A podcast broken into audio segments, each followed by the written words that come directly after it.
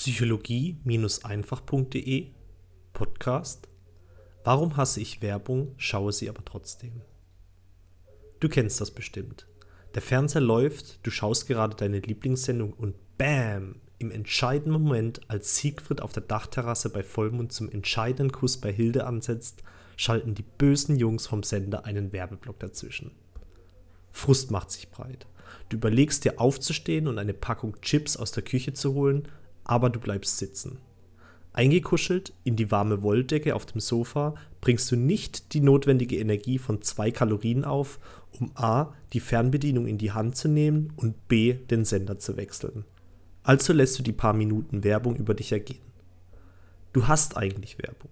Du magst es nicht, wenn dir andere Menschen mit manipulativen Tricks versuchen, Geld aus der Tasche zu ziehen.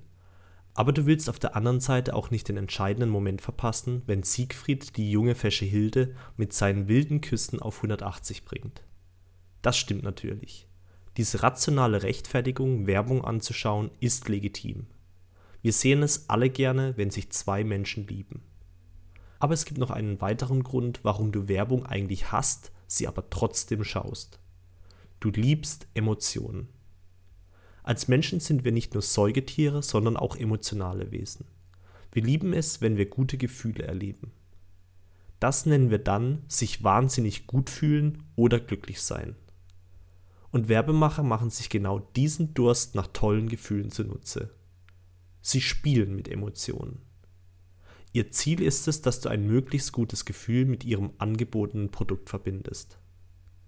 Denn dieser erste Eindruck eines neuen, noch unbekannten Objekts ist für einen späteren Kauf entscheidend. Er stellt die erste emotionale Verknüpfung oder auch Assoziation in unserem Gehirn dar. Ich erkläre das nochmal verständlicher. Wir Menschen lernen, indem wir Objekte wie zum Beispiel Produkte, Gegenstände, Lebewesen usw. So mit Emotionen verknüpfen. Heiße Herdplatte bedeutet Schmerz. Liebe und Zärtlichkeit bedeuten ein wahnsinnig tolles Gefühl.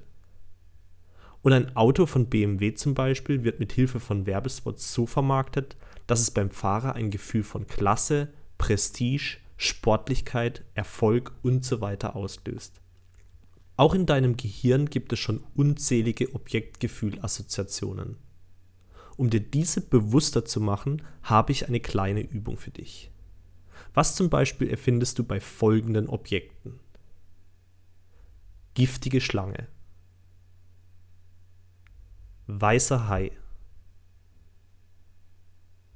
strahlend blauer Himmel, leidenschaftlicher Sex. Merkst du, wie du alleine durch das Hören dieser Wörter Gefühle empfindest? Es liegt in unserer Natur, Schmerz zu vermeiden und Freude oder positive Emotionen gewinnen zu wollen. Und wenn wir abends nach einem stressigen und eventuell sogar seelisch schmerzhaften Arbeitstag uns vor den Fernseher setzen und einen witzigen oder sehr gefühlsintensiven Werbespot sehen, dann stellt dieser Werbespot genau in diesem Moment eine sehr willkommene Quelle positiver Gefühle dar. Und wir schalten nicht um, sondern genießen die guten Gefühle. Die Frage ist eben nur, ob Werbung tatsächlich die beste Quelle für solche Gefühle ist. Ich wünsche dir viel Spaß dabei, diese Frage für dich selbst zu beantworten. Dein Aljoscha.